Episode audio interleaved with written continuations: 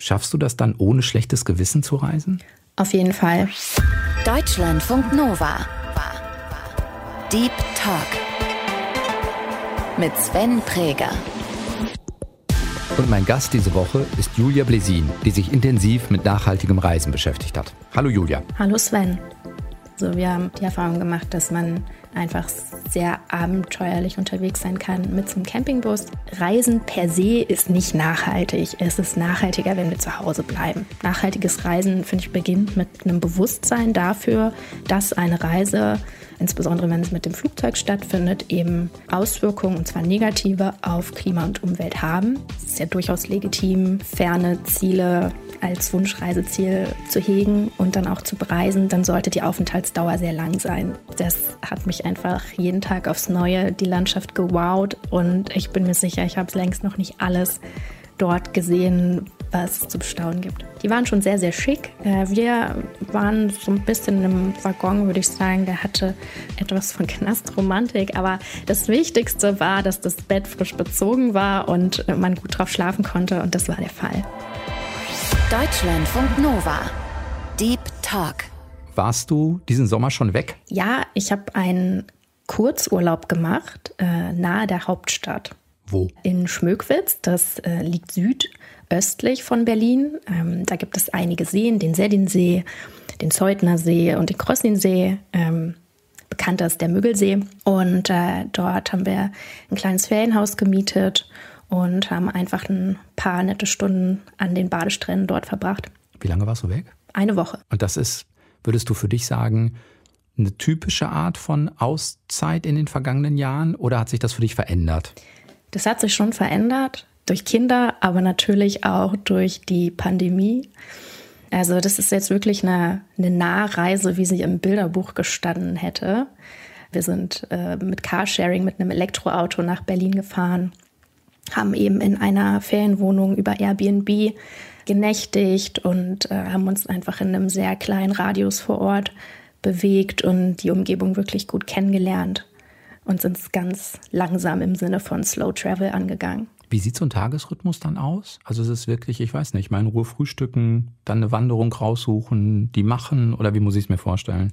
Ja, so in etwa. Also ich reise mit Mann und zwei Kindern, einem noch recht kleinen Kind, äh, gerade noch so ein Baby. Ähm, da ist man dann in seinen Aktivitäten etwas fremdbestimmt durch den Rhythmus der Kinder. Aber ja, mit einem guten Frühstück fängt es auf jeden Fall an. Wir haben uns selbst versorgt, also das heißt, wir haben uns dort immer im Garten den Tisch gedeckt. Das Wetter war toll und haben dann bei Sonne gefrühstückt und dann einfach geschaut, was wir so den Tag über machen. Ich habe in meiner Kindheit viele Sommer an einem anderen See in, in Berlins Süden verbracht und bin da sehr an meine Kindheit zurückversetzt worden.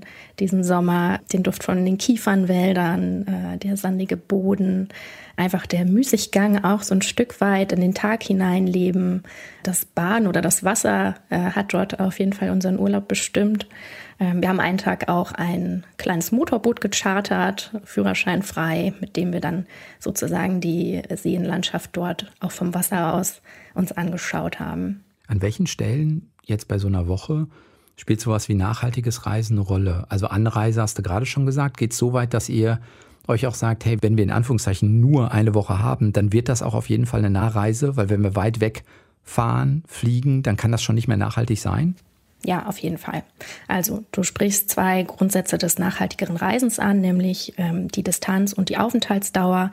Ähm, wenn es weit weggehen soll, es ist ja durchaus legitim, ähm, ferne Ziele als Wunschreiseziel zu hegen und dann auch zu bereisen, dann sollte die Aufenthaltsdauer sehr lang sein. Das bedeutet, wenn ich nur einen kurzen Urlaub plane, dann plane ich ihn so, dass ich ihn möglichst äh, nahegelegen verbringe. Jetzt hast du den Vorteil, in Anführungszeichen, du wohnst in Hannover.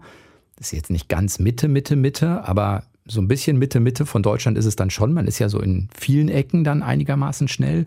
Was sind so typische Nahziele, die man vielleicht jetzt nicht so auf dem Schirm hat? Also ich glaube, sowas wie an Nordsee und Ostsee denken mehrere schon, aber was sind so Nahziele, die man vielleicht nicht sofort, an die man nicht sofort denkt?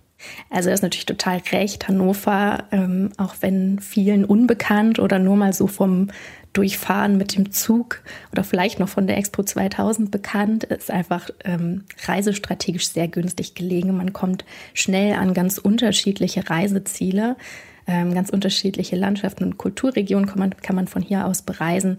Ich halte mich total gern im Harz auf. Ich wandere gern und die Alpen liegen natürlich von hier aus total weit entfernt. Deswegen hat es mir der Oberharz einfach als nördlichstes Mittelgebirge total angetan. Ich kann auf jeden Fall da eine Brockenwanderung empfehlen. Die hat so ein bisschen ihren eigenen Charme. Also man kann hier auf dem Hexenstieg schon ordentlich kraxeln. Und egal, ob man dann beim Brocken oben auf dem Gipfel bei Sonnenschein oder bei Nebel ankommt, das hat einfach was sehr Mystisches dort. Das finde ich ist, äh, ist eine touristische Region, die, glaube ich, im, in den letzten ein, zwei Jahren schon wieder mehr gekommen ist. Aber man sieht dort auch einfach unheimlich viele schöne, alte, große Hotels, die verfallen, die bestimmt total charmant hergerichtet werden können. Aber es gibt inzwischen auch wirklich hübsche Ferienwohnungen. Ähm, das wäre auf jeden Fall ja, das ist so mein Happy Place, muss ich tatsächlich sagen, an den wir auch recht schnell gelangen in anderthalb Stunden Autofahrt. Ja, dann vielleicht der Ort, wo ich äh, aufgewachsen bin, nämlich Koblenz. Das ist tatsächlich ein Ziel, was, glaube ich, so N20er mit 30er überhaupt nicht auf dem Schirm haben. Die Rhein-Mosel-Region. Mosel und Rhein, deutsches Eck. Genau, deutsches Eck. Einfach, da verbindet man vielleicht so ein bisschen Geschunkel auf dem Weinfest und eine Kaffeefahrt zur Lorelei mit. Genau. genau, ne? Aber man kann unheimlich viele Ausflüge machen, also zu den ganzen Burgen, aber natürlich auch äh, Weinproben, Weinverkostungen, auch die Weinfeste. Und wenn man eher so der Anpacktyp ist, das ist ja auch so ein Reisetrend, dass man ähm, zu landwirtschaftlichen Betrieben fährt und dann dort bei der Ernte hilft, dann würde ich beispielsweise den Oktober empfehlen und einfach mal bei dem einen oder anderen Winzer anzufragen, ob man mal bei der Weinlese helfen kann.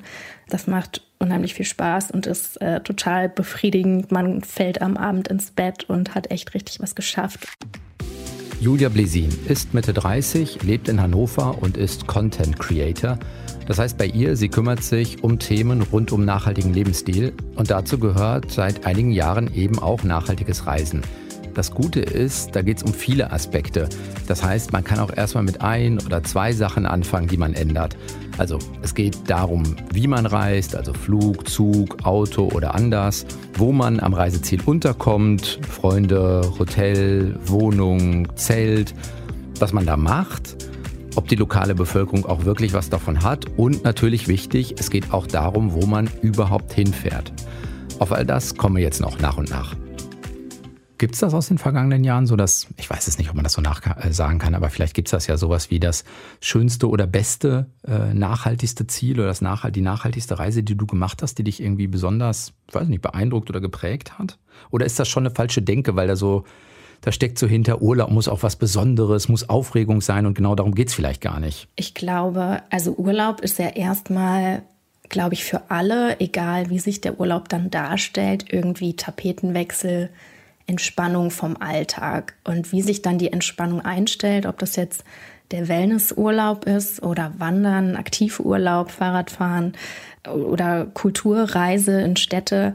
Also das ist ja sehr individuell. Von daher, ich mache alles gern und äh, ich habe nicht die eine äh, Lieblingsart zu reisen. Reisen, die mir sehr gut gefallen haben in den letzten Jahren, war ähm, mit einem Campingbus es ist ein Reisen, was sich für uns als sehr komfortabel mit Kind, Kindern äh, gezeigt hat, weil wir die Möglichkeit haben, sehr flexibel zu sein. Also wenn mal irgendwo schlechtes Wetter ist äh, oder es einem irgendwo nicht gefällt, dann fährt man einfach weiter.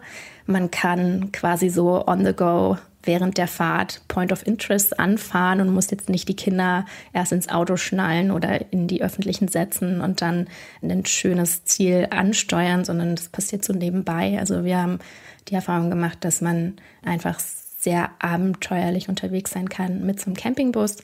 Das ist sicher nicht die allernachhaltigste Alternative zum Flugzeug. Darum geht es ja auch beim nachhaltigeren Reisen. Weil es trotzdem so viel Energie verbraucht oder weshalb meinst du? Genau, weil der CO2 bzw. der ökologische Fußabdruck vom Wohnmobil oder Campingbus ist jetzt bei nicht voller Auslastung nicht optimal. Tatsächlich auf hm, kürzeren Strecken unterliegt es auch sogar noch dem Flugzeug. Aber man kann da eben dran drehen. indem man das Mobil voll auslastet. Also je mehr Menschen da mitreisen, desto mehr relativiert sich eben der Abdruck und dann ist auch diese Art von Reisen nachhaltig, denn der zweite große Touchpoint beim nachhaltigeren Reisen ist neben der An- und Abreise, also die Mobilität, ist die Unterkunft und die ist sehr ressourcenarm beim Campingurlaub. Kann man das so sagen, weil du es vorhin auch schon angedeutet hast? Also welche, über welche Elemente reden wir, wenn wir über nachhaltiges Reisen reden? Also ähm, An- und Abreise, Unterkunft, über was reden wir noch? Genau, das sind wirklich so, also man nennt sie Touchpoints, Berührungspunkte. Das sind die großen Hebel, wo wir viel dran drehen können. Dann gibt es noch die Mobilität vor Ort oder auch Aktivitäten vor Ort. Da entscheidet sich auch ein bisschen, wie nachhaltig ich unterwegs bin. Also äh, wenn ich jetzt irgendwie mit dem krassen Motorboot durch das Korallenriff jage, dann ist das nicht sonderlich, nicht sonderlich nachhaltig natürlich. Ne? Wenn ich mich vor Ort in Wanderregionen zu meinem Wandereinstieg mit den öffentlichen Verkehrsmitteln bewege, dann ist das natürlich sehr ähm, klimapositiv genau das. Ansonsten das, was wir auch im Alltag erleben. Ne? Also Ernährung ist ein ganz wichtiger Teil mit äh, pflanzenbasierter Ernährung, ähm, lokal, saisonale Ernährung. Das äh, ist ein Thema, womit wir viele Ressourcen und Emissionen im Alltag sparen können. Und das gilt natürlich auch, auch auf Reisen. Ich kann mir vorstellen, dass viele Menschen auch zu dir kommen und sagen, ja, Julia, ich verstehe das, aber ich habe von mir aus Tage X frei im Jahr oder Wochen X frei. Ich brauche trotzdem, ich weiß es nicht, ich mache es jetzt mal ein bisschen im Klischee, meine Woche Mallorca-Urlaub. Was mache ich denn, wenn ich trotzdem fliegen will? Ich könnte jetzt so ganz provokant sagen, dass man Mallorca wahrscheinlich auch ohne Flugzeug erreichen würde, über diverse Nachtzugverbindungen, Zugverbindung, Fähre. Aber natürlich wäre das Flugzeug da das einfachste Transportmittel. Es gibt die Möglichkeit, wenn man sich dann bewusst dafür entscheidet, ich möchte gerne diese Reise wirklich machen, die ist mir wichtig, dass man seinen sein Flug, quasi die Emissionen und die Ressourcen, die man äh, verbraucht hat, dass man die kompensiert. Man kann natürlich auch darauf dann eben achten oder umso mehr Wert auf die Unterkunft vor Ort und auf sein Verhalten vor Ort legen. Und dass man eben nicht irgendwie in großen Ketten, Hotelketten unterkommt, sondern ähm, in kleinen inhabergeführten Hotels, dass man ebenso auch ähm, ja, die Locals unterstützt mit seiner Wahl des Restaurants und mit dem, mit dem Essen, indem man sich einfach sozusagen so eigentlich äh, verhält, wie man sich zu Hause verhält und nicht auf einmal plötzlich im Urlaub die große Umweltsau ist, während man zu Hause wöchentlich auf den Wochenmarkt geht, verpackungsfrei oder reduziert einkauft, Müll trennt und so weiter. Wenn man das im Urlaub beibehält, dann ähm, ist vielleicht schon ganz viel gewonnen.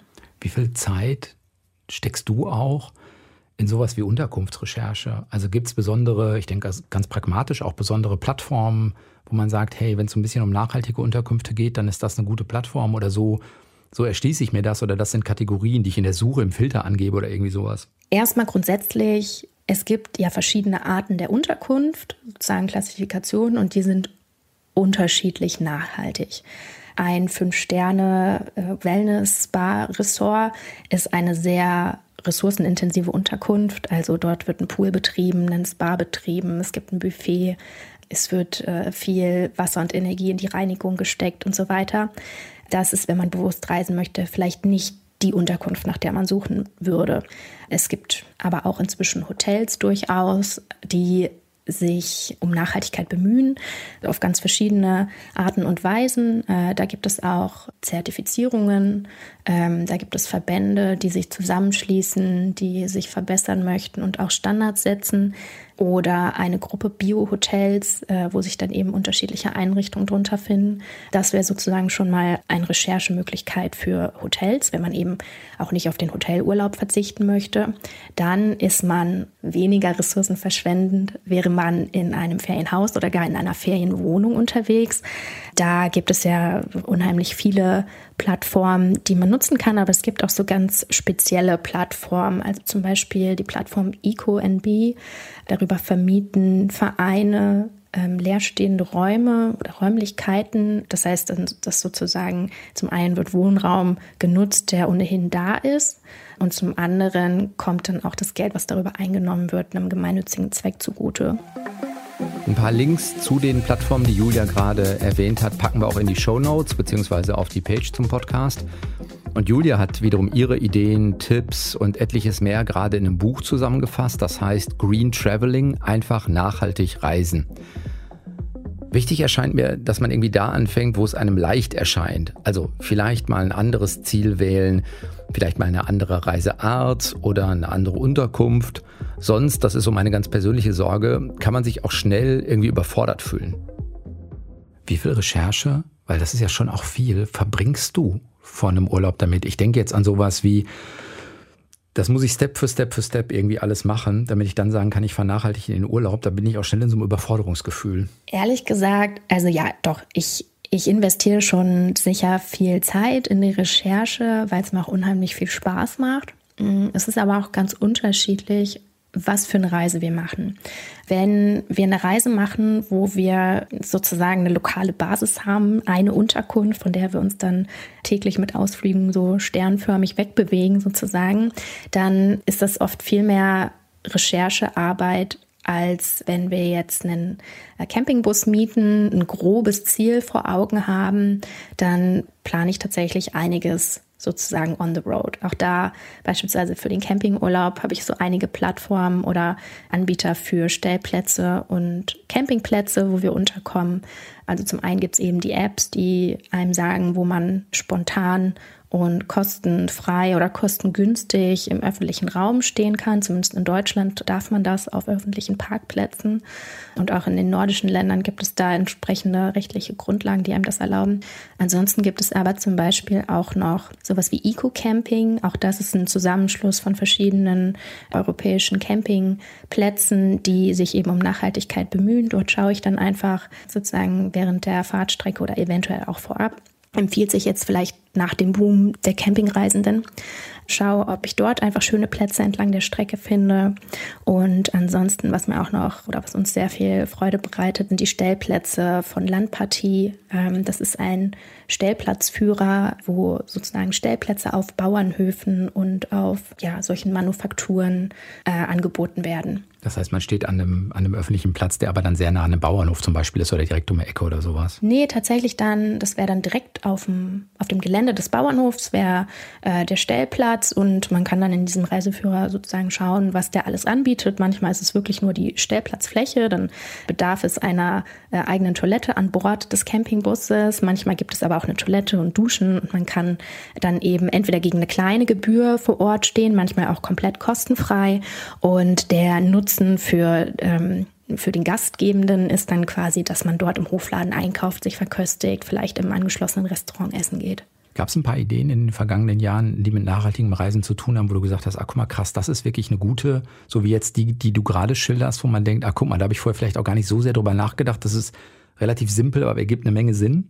Vielleicht der Ausbau der Nachtzugstrecken. Also die Bahn hat ja vor nicht wenigen Jahren ihre Nachtzüge eingestampft und wenige Jahre später gab es dann jetzt die, den großen Nachfrageboom und inzwischen werden, äh, wird wieder ein umfangreiches Streckennetz geplant und wird ausgebaut, unter anderem eben aber auch von anderen europäischen Anbietern, die immer, ja, immer fernere Ziele mit dem Nachtzug ansteuern. Und das ist wirklich eine tolle Art zu reisen. Das ist ein Abenteuer und die Zugreise, die bringt einen nicht nur sehr fern in vergleichsweise kurzer Zeit, sondern eben auch sehr, sehr ressourcensparend. Welche äh, Ziele hast du im Nachtzug schon angesteuert? Nur eins. Erst vor kurzem bin ich nach Budapest gefahren, von Berlin nach Budapest, zwölf Stunden. Äh, abends losgefahren und am nächsten Morgen, ähm, vielleicht nicht ausgeschlafen, aber mindestens mal ausgeruht, angekommen und bereit, die Stadt zu entdecken. Und das ging auch, das war jetzt nicht ganz unkomfortabel, wenn man in irgendeinem Sitz war oder in einem Sechserabteil, wo alle geschnarcht und gepupst haben. Gibt es auch, aber es gibt eben auch die Schlafwagen. Also das ist dann wie überall. Es gibt unterschiedliche Kategorien, die dann entsprechend mit einem Aufpreis versehen sind. Und es gibt eben den Schlafwagen. Ich hatte die Gelegenheit, mir mal unterschiedliche ja, Schlafwägen sozusagen von verschiedenen Bahngesellschaften anzuschauen auf dieser Strecke. Denn dieser Nachtzug wird angeführt von einer Lok aus Ungarn. Äh, und dann gibt es auch ein paar Schlafwägen, die nach Ungarn führen. Und äh, der Zug wird aber entlang der Strecke mehrfach geteilt. Und dann gibt beispielsweise ein paar Abteile gehen dann nach Warschau und ein paar nach Wien. Und die, die nach Wien gegangen sind, von der österreichischen Bahngesellschaft, das waren schon sehr komfortable Waggons, muss ich sagen. Also das hat wirklich meine Lust geweckt, auch die nächste Nahreise vielleicht nach Wien zu machen. Da gibt es sogar eine Verbindung, die von Hamburg äh, nach Wien und dann auch über Hannover führt. Und ja, die waren schon sehr, sehr schick. Äh, wir waren so ein bisschen im Waggon, würde ich sagen, der hatte etwas von Knastromantik. Aber das Wichtigste war, dass das Bett frisch bezogen war und man gut drauf schlafen konnte. Und das, das war der Fall. Julia, wir haben äh, für jeden Gast immer noch eine kleine Spontanitätsübung vor. Wenn das geht, versuche mal bitte folgende Sätze zu vervollständigen. Erster Satz lautet, da möchte ich unbedingt noch hin. Nach Italien.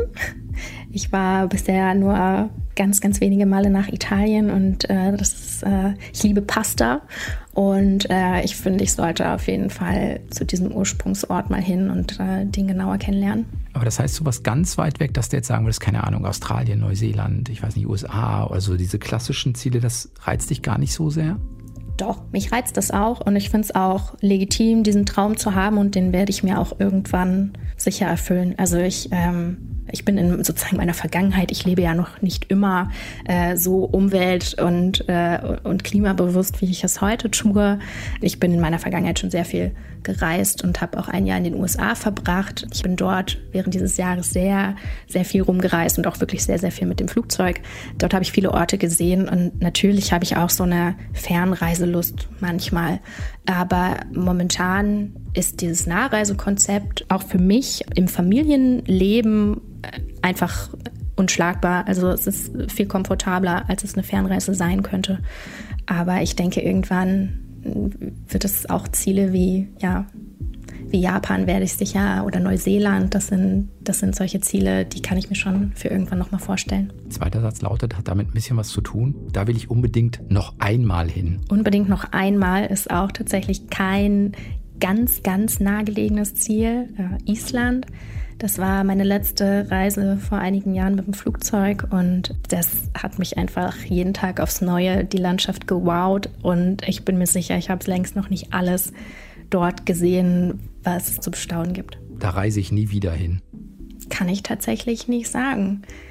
Nichts, was mir spontan in den Kopf kommt. Letzter Satz. Das darf auf keiner Reise fehlen. Vielleicht, um beim Thema Nachhaltigkeit zu bleiben, ein Müllbeutel. Also Nimmst du immer mit? Ja, egal ob wir jetzt am Strand unterwegs sind oder in den Bergen wandern. Wir haben äh, in den allermeisten Fällen in unserem Rucksack auch eine leere Mülltüte, denn es sticht einem einfach so häufig ins Auge und es tut mir weh, wenn die To-Go-Verpackung nahe dem Berggipfel liegt und die dann dort liegen bleibt. Man kann von dem, was du jetzt alles geschildert hast, ähm, so viel wie möglich berücksichtigen, ein paar Sachen berücksichtigen, ein paar schafft man vielleicht nicht oder so. Schaffst du das dann ohne schlechtes Gewissen zu reisen? Auf jeden Fall. Ich beschäftige mich jetzt schon wirklich einige Jahre damit, nachhaltiger zu leben, bewusster zu reisen, bewusster zu konsumieren. Es gibt Dinge, an denen bin ich in meiner aktuellen Lebenssituation gescheitert. Also ähm, ich habe versucht, Zero Waste zu leben. Es war absolut für mich jedenfalls unmöglich mit Kindern. Und das hat mir wehgetan am Anfang, als ich gemerkt habe, hier scheitere ich. Und inzwischen bin ich viel, viel entspannter. Also der Slogan oder mein Motto, mit dem ich meine ähm, Social-Media-Kanäle betreibe, ist Green, Fair und Fun. Und das Fun ist auf jeden Fall schon auch wichtig. Also es muss einfach machbar sein. Und ich verdrehe mich jetzt nicht mehr. Denn was ich für mich finde, ist, dass ähm, ich natürlich als Individuum, ich habe eine Verantwortung. Mir ist immer wichtig, mir bewusst zu machen, wo, wie ich Einfluss nehme. Aber ich muss auch anerkennen, dass manchmal die Rahmenbedingungen einfach nicht passen, die bessere Entscheidungen zu treffen. Und ähm, da sehe ich auch einfach nicht nur Individuen und Konsumentinnen in der Pflicht, sondern vor allem auch Politik und Wirtschaft mit den ganz großen Hebeln. Und deswegen kann ich auch mal fünf gerade sein lassen. Du hast gerade gesagt, Island war sozusagen deine letzte Flugreise. Ist auf der Reise was passiert oder danach, wo du gemerkt hast, ah, nachhaltiges Reisen spielt für mich jetzt in Zukunft eine größere Rolle? Also die Landschaft dort ist einfach unglaublich. Ich habe noch nie so eine unterschiedliche, atemberaubende Landschaft irgendwo auf einem Fleck gesehen. Und natürlich, wenn man sowas erfährt, da macht man sich schon Gedanken und möchte das gerne erhalten. Also Reisen per se ist nicht nachhaltig. Es ist nachhaltiger, wenn wir zu Hause bleiben. Aber trotzdem kann eine Reise ja ganz viel anstoßen. Etwa, dass man einen Ort sieht, dass man begreift, was eben schützenswert ist. Und ich denke, das hat auf jeden Fall diese Islandreise total ähm, verdeutlicht. Und dann hast du erstmal angefangen, die schlau zu machen und dann zu gucken, wie, wie man es umsetzen kann? Nein. Also ich bin auch schon zuvor nachhaltiger gereist, immer mal wieder auch geflogen, aber ich habe schon immer, bin mit dem Bus nach Paris gefahren oder in den USA auch viel mit, mit Bus, äh, mit Greyhound-Bus unterwegs gewesen, viel Zug gefahren und auch gerne Zug gefahren. Bis heute bin ich absolute Bahnoptimistin und äh, stimme überhaupt nicht in das in die Beschwerden über die Deutsche Bahn und Pünktlichkeit ein. Und wir sind auch schon einige Sommer zuvor mit Campingbus viel unterwegs gewesen. Also das ist ein Prozess, der schon viel früher angestoßen wurde. Und wie gesagt, also ich sehe da auch überhaupt gar kein Problem darin, trotzdem ferngelegene Ziele äh, als Traum zu hegen und dann auch in die Realität umzusetzen nachhaltiges Reisen, finde ich, beginnt mit einem Bewusstsein dafür, dass eine Reise, äh, insbesondere wenn es mit dem Flugzeug stattfindet, eben Auswirkungen, und zwar negative, auf Klima und Umwelt haben. Deswegen möchte eben das Reiseziel auch gut gewählt sein und bestenfalls verbringt man auch eine ganze Weile dort, um das Ziel dann ausreichend zu erkunden und kennenzulernen. Wäre das für dich auch so eine Beschreibung zu sagen, das ist also dieses bewusste Reisen, ist das, was es bedeutet? Also, oder was bedeutet für dich nachhaltiges Reisen? Genau, das steht quasi am Anfang, das Bewusstsein und dann gibt es eben verschiedene Möglichkeiten, um nachhaltiger unterwegs zu sein. Manche Dinge passen vielleicht für einen, andere möchte man nicht machen. Ähm, also es gibt viele Stellschrauben beim nachhaltigen Reisen und äh, ja, manche möchte man betätigen und manche möchte man lieber gerne zulassen. Muss sich aus deiner Perspektive das, was Urlaub für uns bedeutet, gesellschaftlich verändern? Ich denke an sowas wie, wir denken an Auszeit, wir denken daran, sich keine Sorgen zu machen, so ein bisschen Eskapismus zu betreiben. All das würde ja ein bisschen dem nachhaltigen Reisen auch widersprechen, was aber vielleicht darauf hinweist, dass Urlaub und Reisen für uns sozusagen ja, eine falsche Funktion ist jetzt blöd formuliert, aber wenn das immer nur als irgendwie Regeneration vom vom so erschöpfenden Alltag geht, dann kümmere ich mich um den anderen Kram nicht mehr. Weißt du, was ich meine? Muss sich sowas auch nochmal verändern und anpassen gesellschaftlich? Das ist jetzt ein großes Rad, aber vielleicht steckt da ja noch was drin. Ich weiß total, wovon du sprichst. Also, wenn ich jeden Tag äh, hart arbeite, work hard, play hard, sagen sich dann viele. Ich kann das schon nachvollziehen. Und daher kommt dann auch die Idee, hey, wenn mein absolutes Highlight meine drei Wochen Sommerurlaub im Jahr sind und ich sonst wirklich immer nur Blut und Wasser schwitze, dann möchte ich vielleicht auch ganz, ganz schnell am Ort meiner Entspannung ankommen und der schnellste Weg ist das Flugzeug. Also wenn wir vielleicht so wie gerade in Großbritannien erprobt wird, die Vier-Tage-Woche vielleicht auch in Deutschland einführen. Es sieht ja überhaupt nicht danach aus, dass das hier die Zukunft ist. Aber sowas würde ich mir wünschen. Ich glaube, das würde auch diesen Druck im Urlaub die maximale Entspannung sofort jetzt auf Knopfdruck zu erleben, würde diesen Druck senken. Und ich glaube, das würde zugunsten des nachhaltigeren Reisens passieren. Was ich mir auch wünschen würde, vielleicht für die Zukunft oder was einfach ein Denkanstoß ist, ich habe den Eindruck, dass aus dem Blick verloren wurde eben, dass die, dass die Reise, dass der Urlaub ja eben schon mit der Anreise und anfangen kann und mit der Abreise aufhören kann. Also das wirklich als Teil seines Abenteuers zu machen, dafür sind eben diese alternativen Mobilitätslösungen zum Flugzeug, also Zug, Bus, äh, Fahrrad, vielleicht sogar mal eine Fernwanderung, ähm, Campingbus und so weiter. Dafür sind diese Arten äh, des Urlaubens und der Fortbewegung prädestiniert, dass man wirklich den Weg zum Ziel macht. Ja, und das, das gelingt leichter, wenn man nicht das Gefühl hat, ich muss sofort mit der Erholung starten. Ne? Genau. Nächste Reise schon geplant? Noch nichts gebucht. Wir überlegen, wie unser nächster Sommerurlaub sein wird. In diesem Jahr gab es keinen ausgedehnten Urlaub, keine ausgedehnte Reise. Das möchten wir im nächsten Jahr gerne wieder anders gestalten. Am liebsten beim Campingbus Da suche ich gerade noch nach dem perfekten Anbieter, der uns dann ein schönes Zuhause auf vier Rädern leihen kann. Und dann vielleicht Frankreich, Nordfrankreich, Bretagne oder eben Italien. Mal schauen. Sagt Julia Blisin. Hat das Buch geschrieben Green Traveling und war diese Woche zu Gast in Deutschlandfunk Nova im Deep Talk. Julia, vielen Dank für deine Zeit. Vielen Dank für die Einladung. Das war der Deep Talk für diese Woche. Ich hoffe, ihr habt in diesem Sommer ein bisschen durchatmen können oder kommt noch dazu. Habt auf jeden Fall eine gute Zeit. Ich bin Sven Präger. Bis dann. Ciao. Deutschlandfunk Nova. Deep Talk. Jeden Mittwoch neu. Auf deutschlandfunknova.de und überall, wo es Podcasts gibt. Deine Podcasts.